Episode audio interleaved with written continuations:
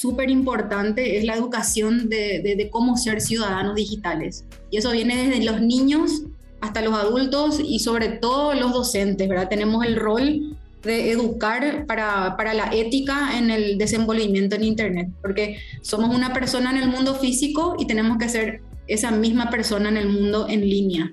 Mucha gente no se da cuenta de lo que implica su interacción en la red, todas las fotos que comparten, todos los comentarios que hacen en redes sociales, eso todo va quedando en lo que se llama la huella digital.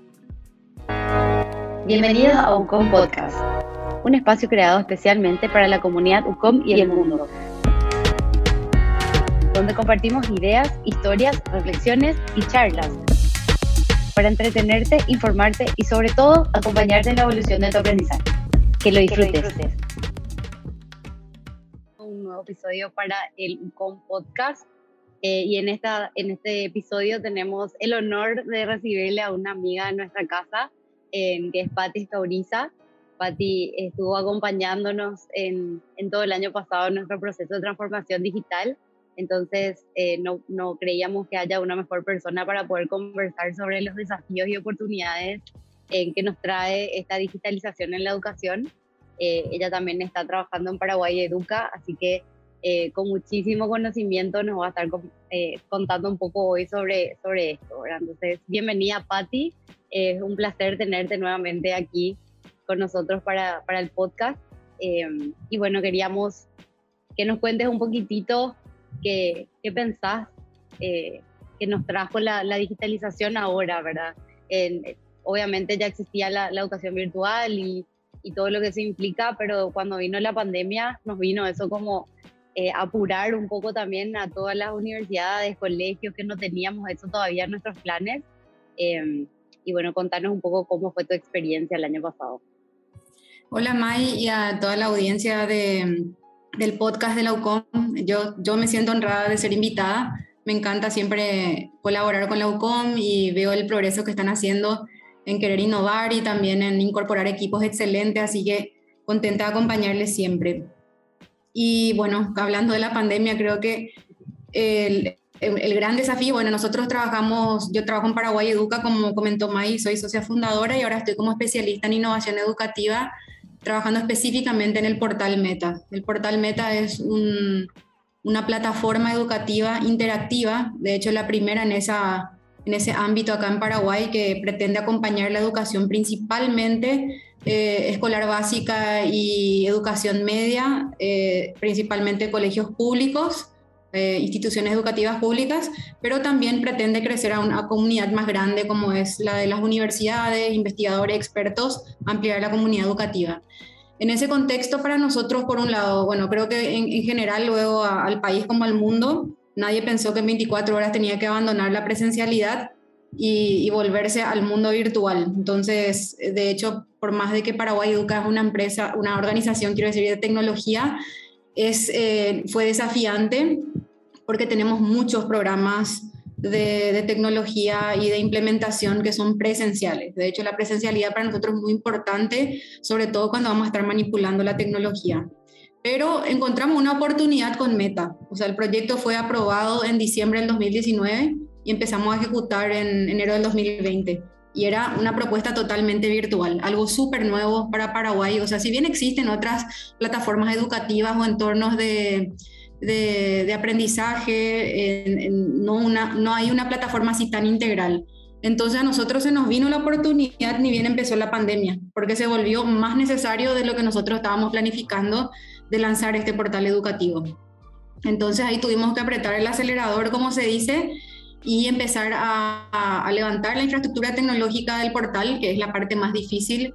Lo bueno que, que la, filosofía del portal es utilizar tecnologías abiertas y libres, entonces se ve lo que ya existe, se adapta a nuestro contexto, toda la, la infraestructura técnica, digamos la arquitectura de base, que eso llevó prácticamente un año, y en ese proceso también ir armando los equipos, tenemos equipos muy buenos en, en el portal. Entonces, eh, tuvimos esas dos experiencias, como te digo. Primero la sorpresa de muchos programas que nosotros tenemos, por ejemplo, uno es Cuñatic, que es tecnología para el empoderamiento de niñas y mujeres, y otros como el de fabricación digital, también nuestro centro tecnológico en Cacupé, y todo eso tuvo que parar.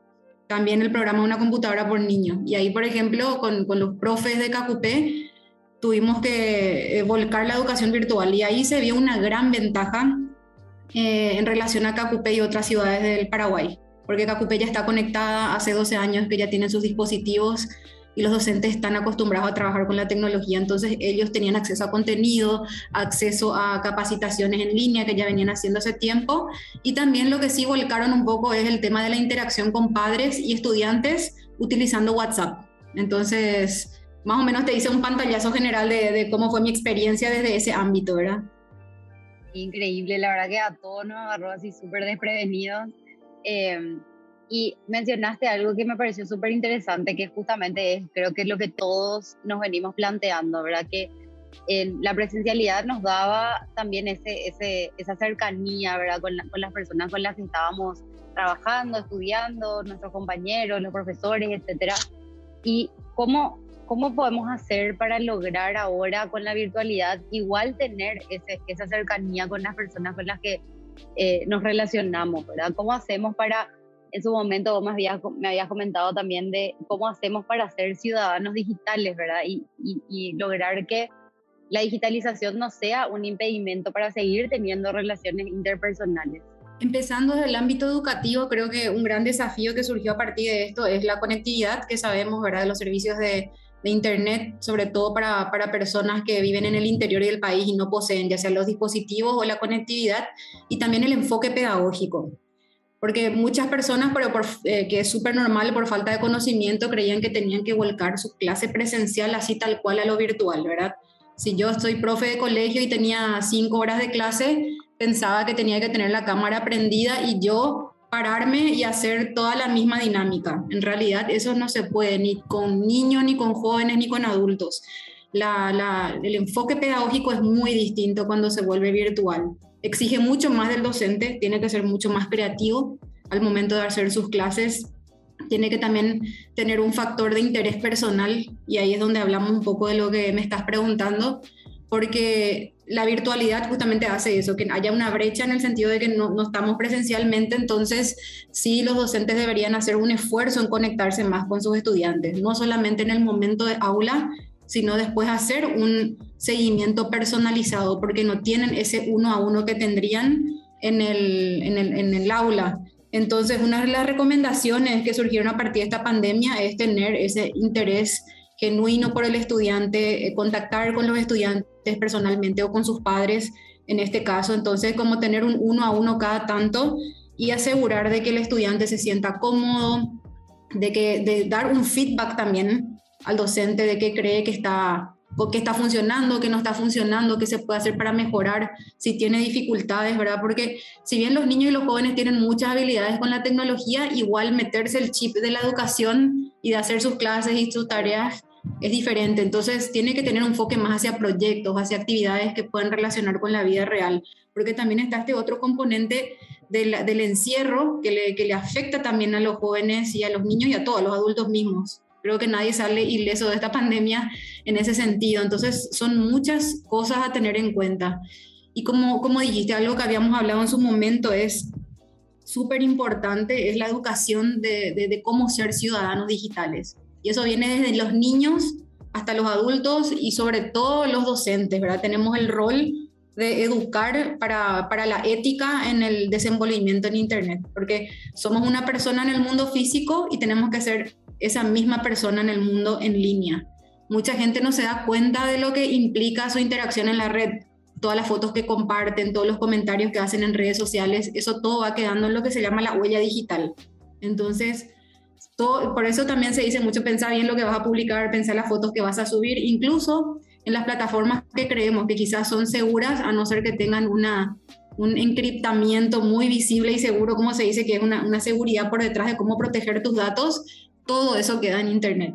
Todo, todo, todo. Entonces, ahí es como uno va teniendo su huella digital, su perfil en línea. Entonces, cuando googleamos nuestro nombre, ¿qué queremos que aparezca? ¿Cómo queremos vernos en Internet si googleamos nuestro nombre? Entonces, si vos googleas tu nombre, ¿qué te sale? Te sale fotos de farra, de desastres, comentarios agresivos, ¿verdad? No, no queremos eso. Queremos ver a una persona como las personas nos ven, no, no porque nos escondemos detrás de una pantalla eh, las cosas no quedan. Entonces, es, eso es muy importante de explicar. Y todo lo que viene a través de lo que, lo que implica la, la ciudadanía digital. Primero se pasa por un, un, proceso de alfabetización digital, del uso de las tecnologías, el tema de seguridad en línea, todo lo que implica nuestra interacción, también los, eh, los peligros que hay en líneas de estafas, de grooming, de bullying, todo ese tipo de cosas. El comercio digital no es solamente lo que yo entro a comprar, sino yo cómo migro mi comercio a lo digital, que eso es ahora lo que cambia. O sea, vemos como fruteras que estaban en la calle o verduleros hoy están haciendo todo con un eh, WhatsApp Business,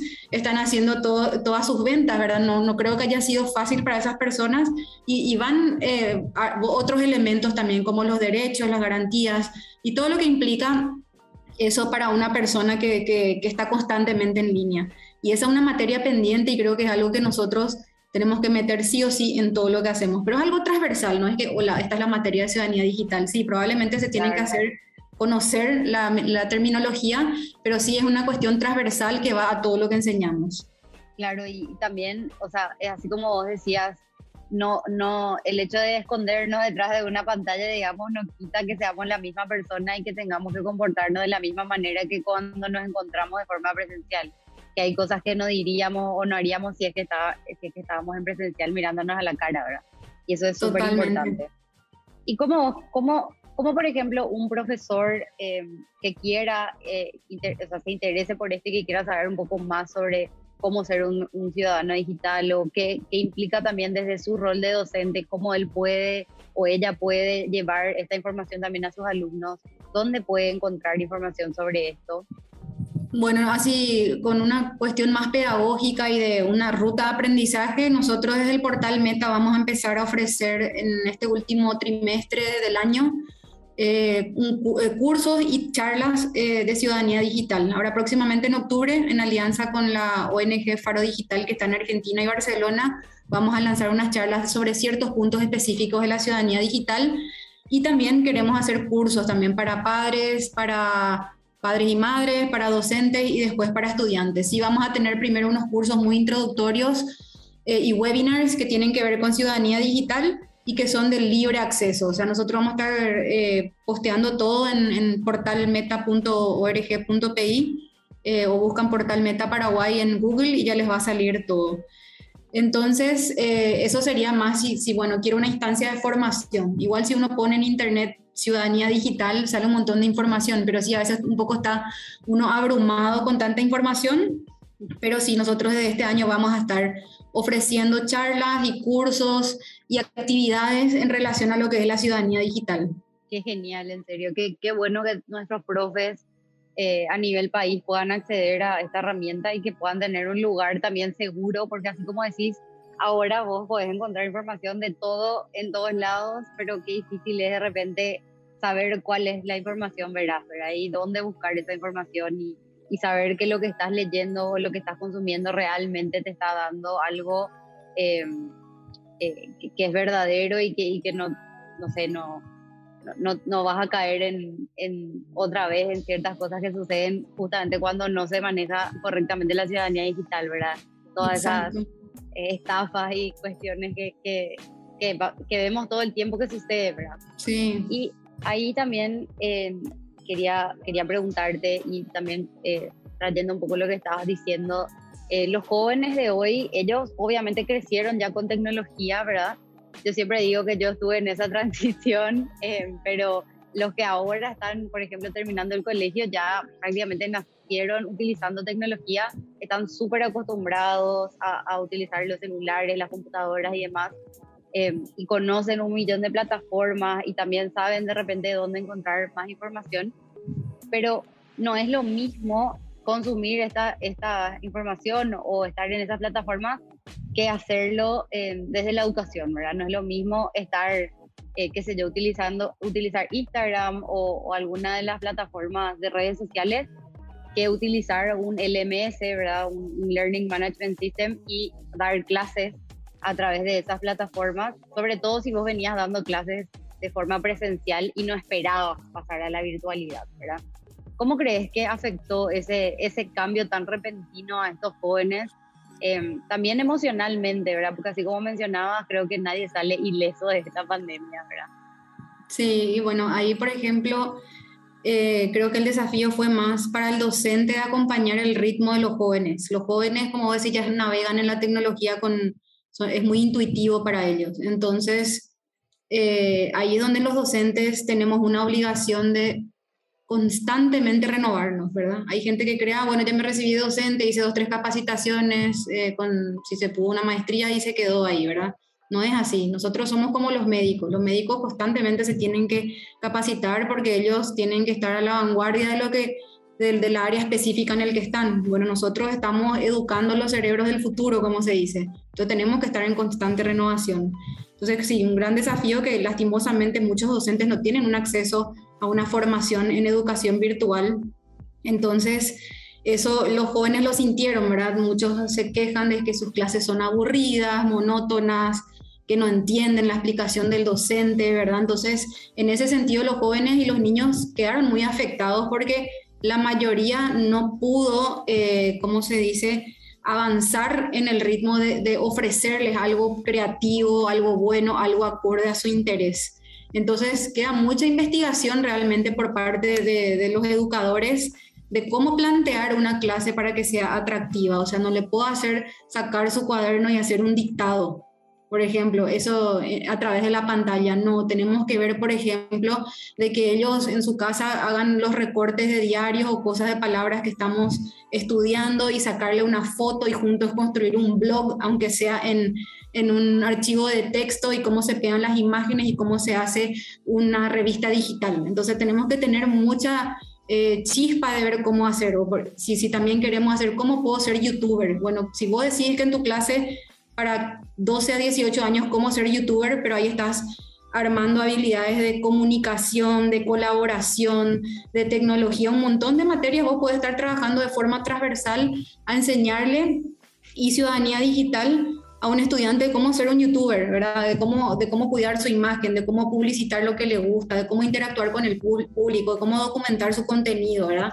Entonces, ese tipo de cosas son, nosotros tenemos que pensar del lado del, del estudiante y eso no ocurre en la mayoría, ¿verdad? Eh, lastimosamente. Entonces, ahí otra vez está el desafío de los coordinadores de colegios, de universidades, de brindar esas oportunidades de formación a sus docentes. Porque entonces, si desde la institución educativa donde están, le están ofreciendo esas herramientas a sus educadores, entonces ellos también van a poder brindar una mejor metodología o enfoque pedagógico en este sentido. Entonces sí, creo que en la pandemia quedaron, o sea, esas cosas, eh, elecciones por mejorar, bueno, ahora ya se está volviendo de forma híbrida, en algunos momentos de forma presencial, pero sí pueden ver momentos en que la virtualidad se queda, ¿verdad? Incluso la virtualidad da muchísimas oportunidades de formación que antes no se podía. O sea, hoy día desde Paraguay uno puede formarse, ya existían esos MOOCs y otras universidades, pero ahora la gente, hay mucha más oferta y muchas más personas pueden participar y formarse y no es que tiene que viajar o irse a un congreso. Hace poco, por ejemplo, estuvimos participando en un congreso en, de, la Fundación Ceibal que era por beca y tenías que irte hasta Uruguay y hoy día yo pude participar y, está ahí. Entonces eso es lo que dijimos también en el Congreso. Esta virtualidad se queda porque también brinda un montón de oportunidades, pero sí también tenemos que acompañar y aprender de esta lección que nos vino de, un día para otro del COVID y cómo de lo que aprendimos en algo que nos vino encima, sacar aprendizajes positivos, porque así como más se me dijo un amigo una vez, de las crisis salen las oportunidades. Entonces, ¿qué oportunidades sacamos de esta crisis para realmente cambiar?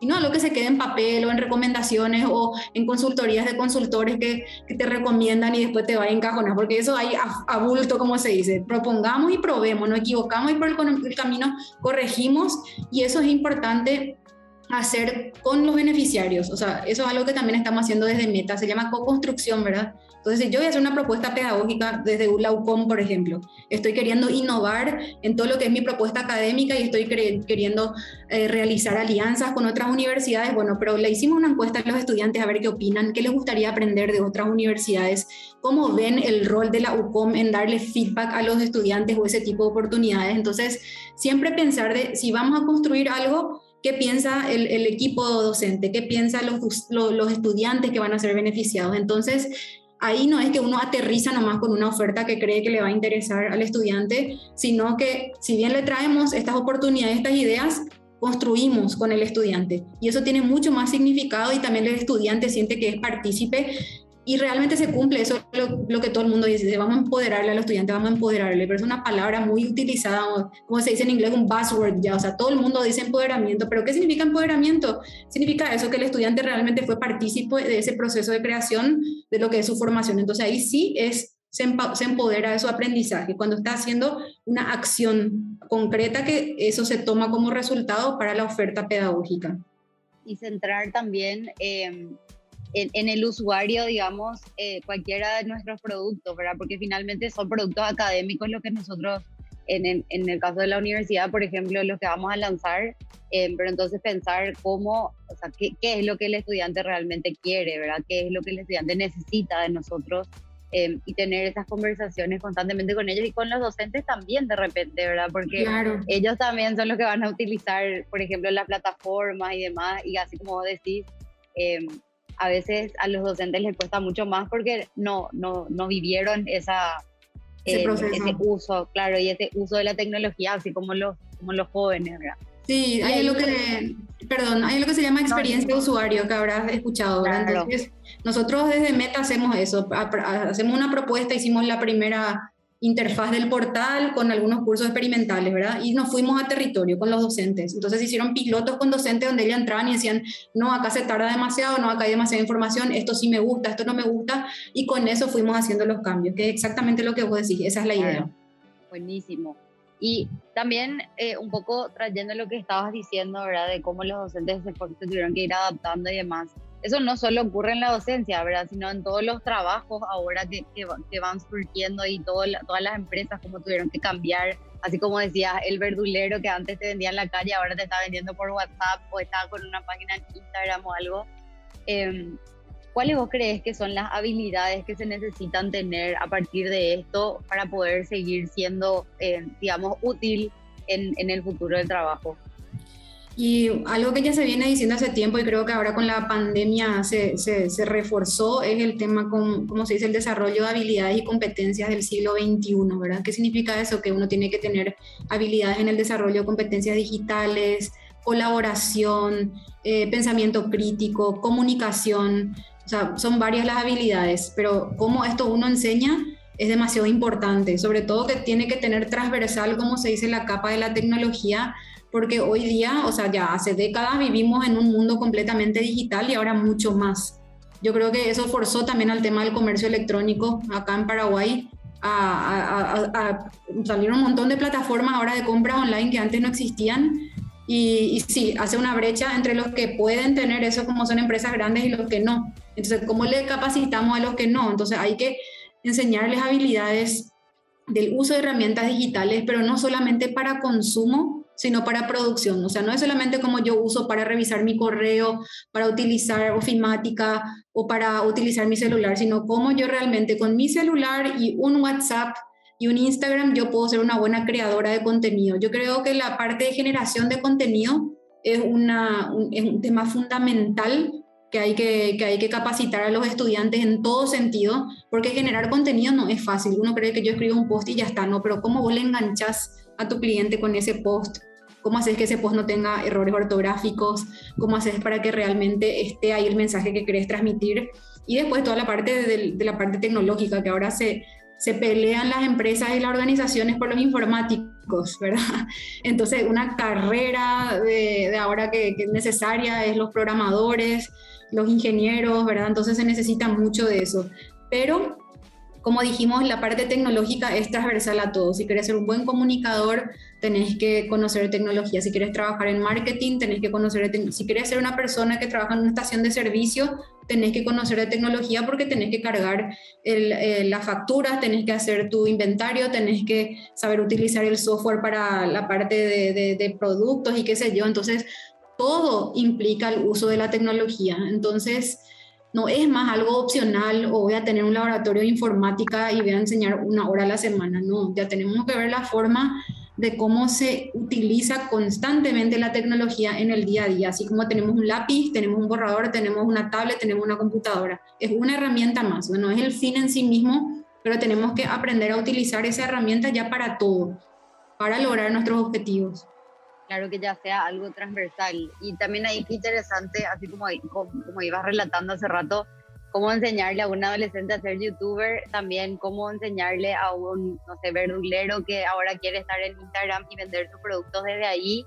Em, eh, y ahí le enseñas comunicación, ¿verdad? Le enseñas eh, matemáticas incluso, porque para poner sus precios, eh, no sé, hay un montón de de cuestiones que se pueden ir enseñando transversalmente a través del uso de diferentes herramientas, incluso eh, digitales. Y, y, no necesariamente tiene que ser así una materia, claro. Cómo cobrar, o cómo ellos a través de un aquí pago, o no sé, creo que pago par, o cómo hago mi billetera eh, de, una de las empresas de telefonía, cómo utilizar ese pequeño comercio electrónico, porque realmente hay un montón de oportunidades para, para microemprendedores. No hace falta tener solo una cuenta bancaria para acceder a eso. Entonces, enseñarles a utilizar esas transacciones y también es muy importante un componente que se llama educación e inclusión financiera.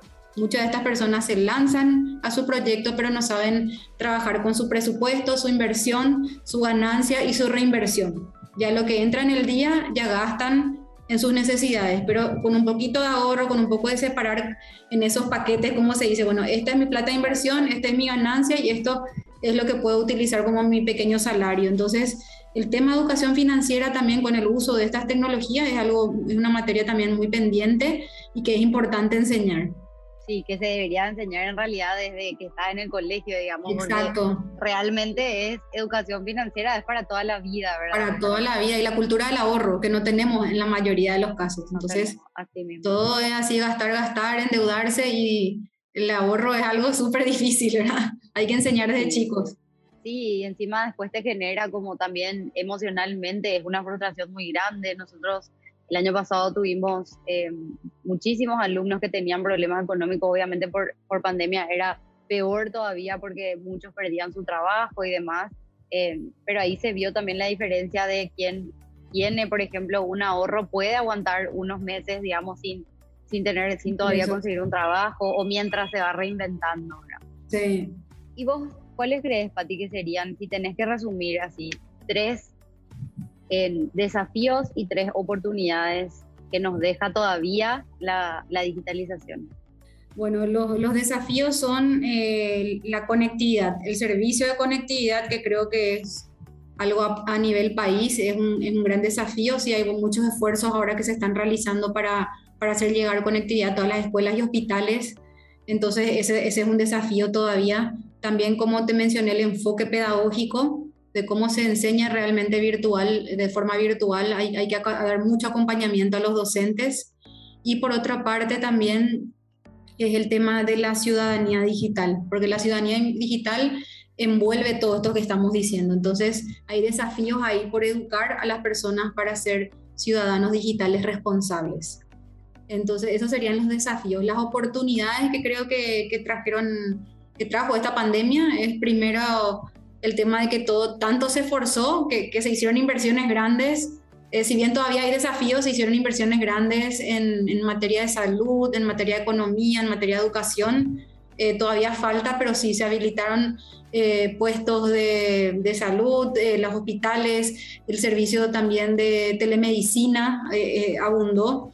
Y el tema también de educación virtual, o sea, cómo se ingeniaron y la creatividad que trajo esto en los docentes. Yo que trabajo mucho con docentes en sectores vulnerables, por ejemplo, el hecho de hacer su clase por WhatsApp y cómo se ingeniaban para que a través de WhatsApp los chicos hagan sus proyectos, filmen, saquen capturas de pantalla y el educador se tuvo que obligar a evaluar lo que hacía por WhatsApp fue un salto gigante también. Entonces creo que creó una oportunidad en el tema de la creatividad de los docentes y de los niños y de los jóvenes, ¿verdad? También me imagino en la universidad donde ustedes están, muchas cosas creativas seguro que surgieron a partir de esto.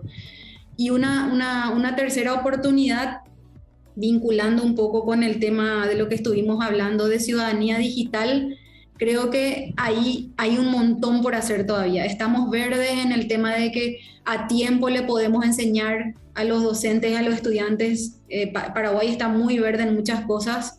Entonces, ayudarles y encaminarles en este tema de la ciudadanía digital, creo que es una oportunidad, pero no tiene que ser solamente una, una oferta que venga desde Paraguay Educa. Creo que todas las instituciones educativas, las universidades, tenemos que conocer sobre eso ahora nos ayuda esto que se está conociendo más los términos y los elementos de una ciudadanía digital, mismo lo que vos dijiste, el tema de desinformación es uno de los elementos.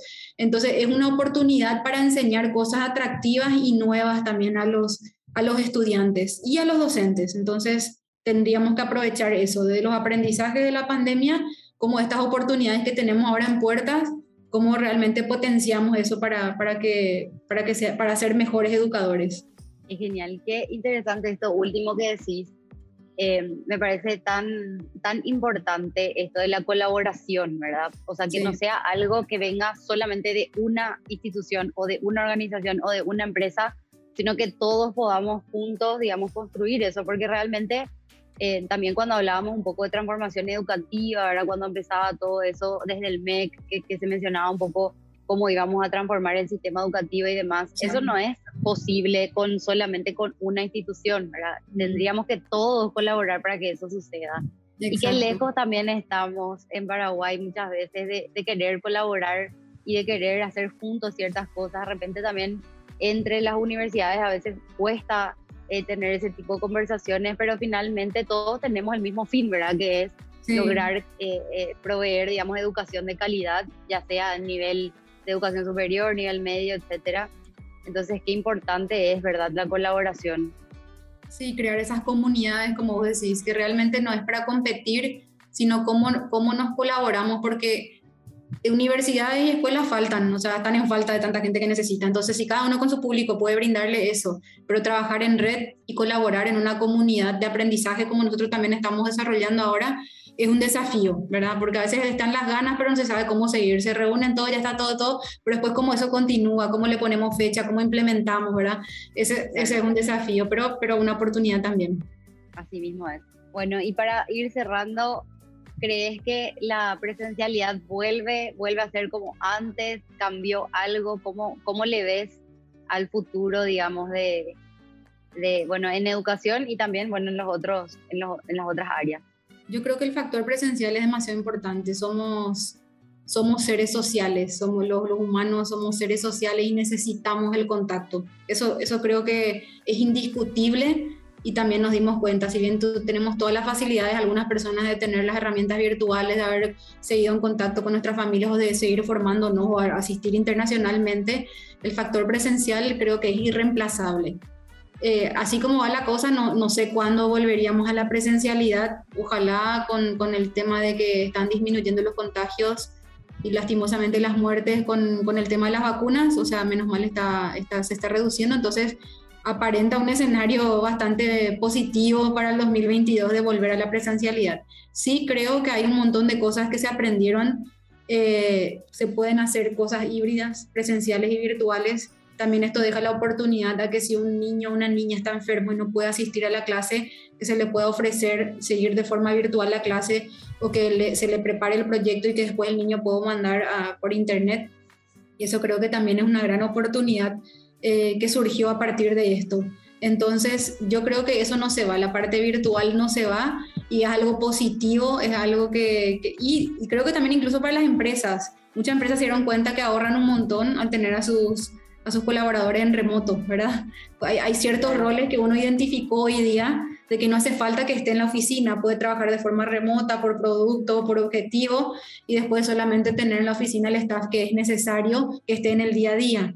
Entonces, eh, esos aprendizajes creo que, que quedan, entonces, y, y, saber aprovechar, ¿verdad? Porque también está en cómo uno motiva también a sus colaboradores, ya sean del sector público, privado, universidad, donde estemos, entonces, la, estrategia de cómo también motivar a las personas a trabajar, sobre todo en, lo que aprendimos de la virtualidad, es el bienestar. Hay que invertir en el bienestar del estudiante, el bienestar del docente, el bienestar de las personas que trabajan en oficinas. Y eso es demasiado importante. Eso, habilidades blandas, bienestar y, y también interés sobre las personas, un interés sincero. O sea, por, por, algo las empresas y las universidades internacionales, o qué sé yo, Google, vos te vas y tiene toda una infraestructura para que su, su, colaborador se sienta a gusto, ¿verdad? Que se sienta apreciado. Yo creo que el hecho de sentirse apreciado es algo que, que es importante también tener en cuenta en esto híbrido virtual que queda. Así mismo es, realmente en esas, en esas empresas así tan grandes uno va y lo primero que ve Dios mío, todo lo que le dan el, la sala de juego y el comedor nuevo que tiene comida, todos los modelos y cancha de tenis, de fútbol, un montón de cosas que, bueno, estamos un poco lejos todavía, pero creo que esto nos despertó bastante eh, para darnos cuenta también que obviamente eh, la tecnología vino para quedarse y, muchas cosas se van a poder automatizar, pero las personas no son irreemplazables tampoco, ¿verdad? Seguimos, eh, seguimos formando todas las organizaciones, las instituciones educativas y demás, así que necesitamos que todos estemos bien para poder proveer buenos servicios, ¿verdad? Así es. Así que buenísimo. Bueno, Pati, te agradezco un montón eh, que nos hayas acompañado en este episodio. Realmente un gusto poder conversar contigo sobre esto. Me quedarían un millón de preguntas más. Les agradezco por la oportunidad y siempre a disposición para, para apoyar las iniciativas de la UCOM. Encantada de compartir con ustedes. Bueno, muchísimas gracias. Hasta aquí llegamos por hoy con este episodio de UCOM Podcast. Esperamos que te haya inspirado a seguir evolucionando en tu aprendizaje. Compartí este episodio con tus amigos y seguinos en nuestras redes sociales. Hasta la próxima.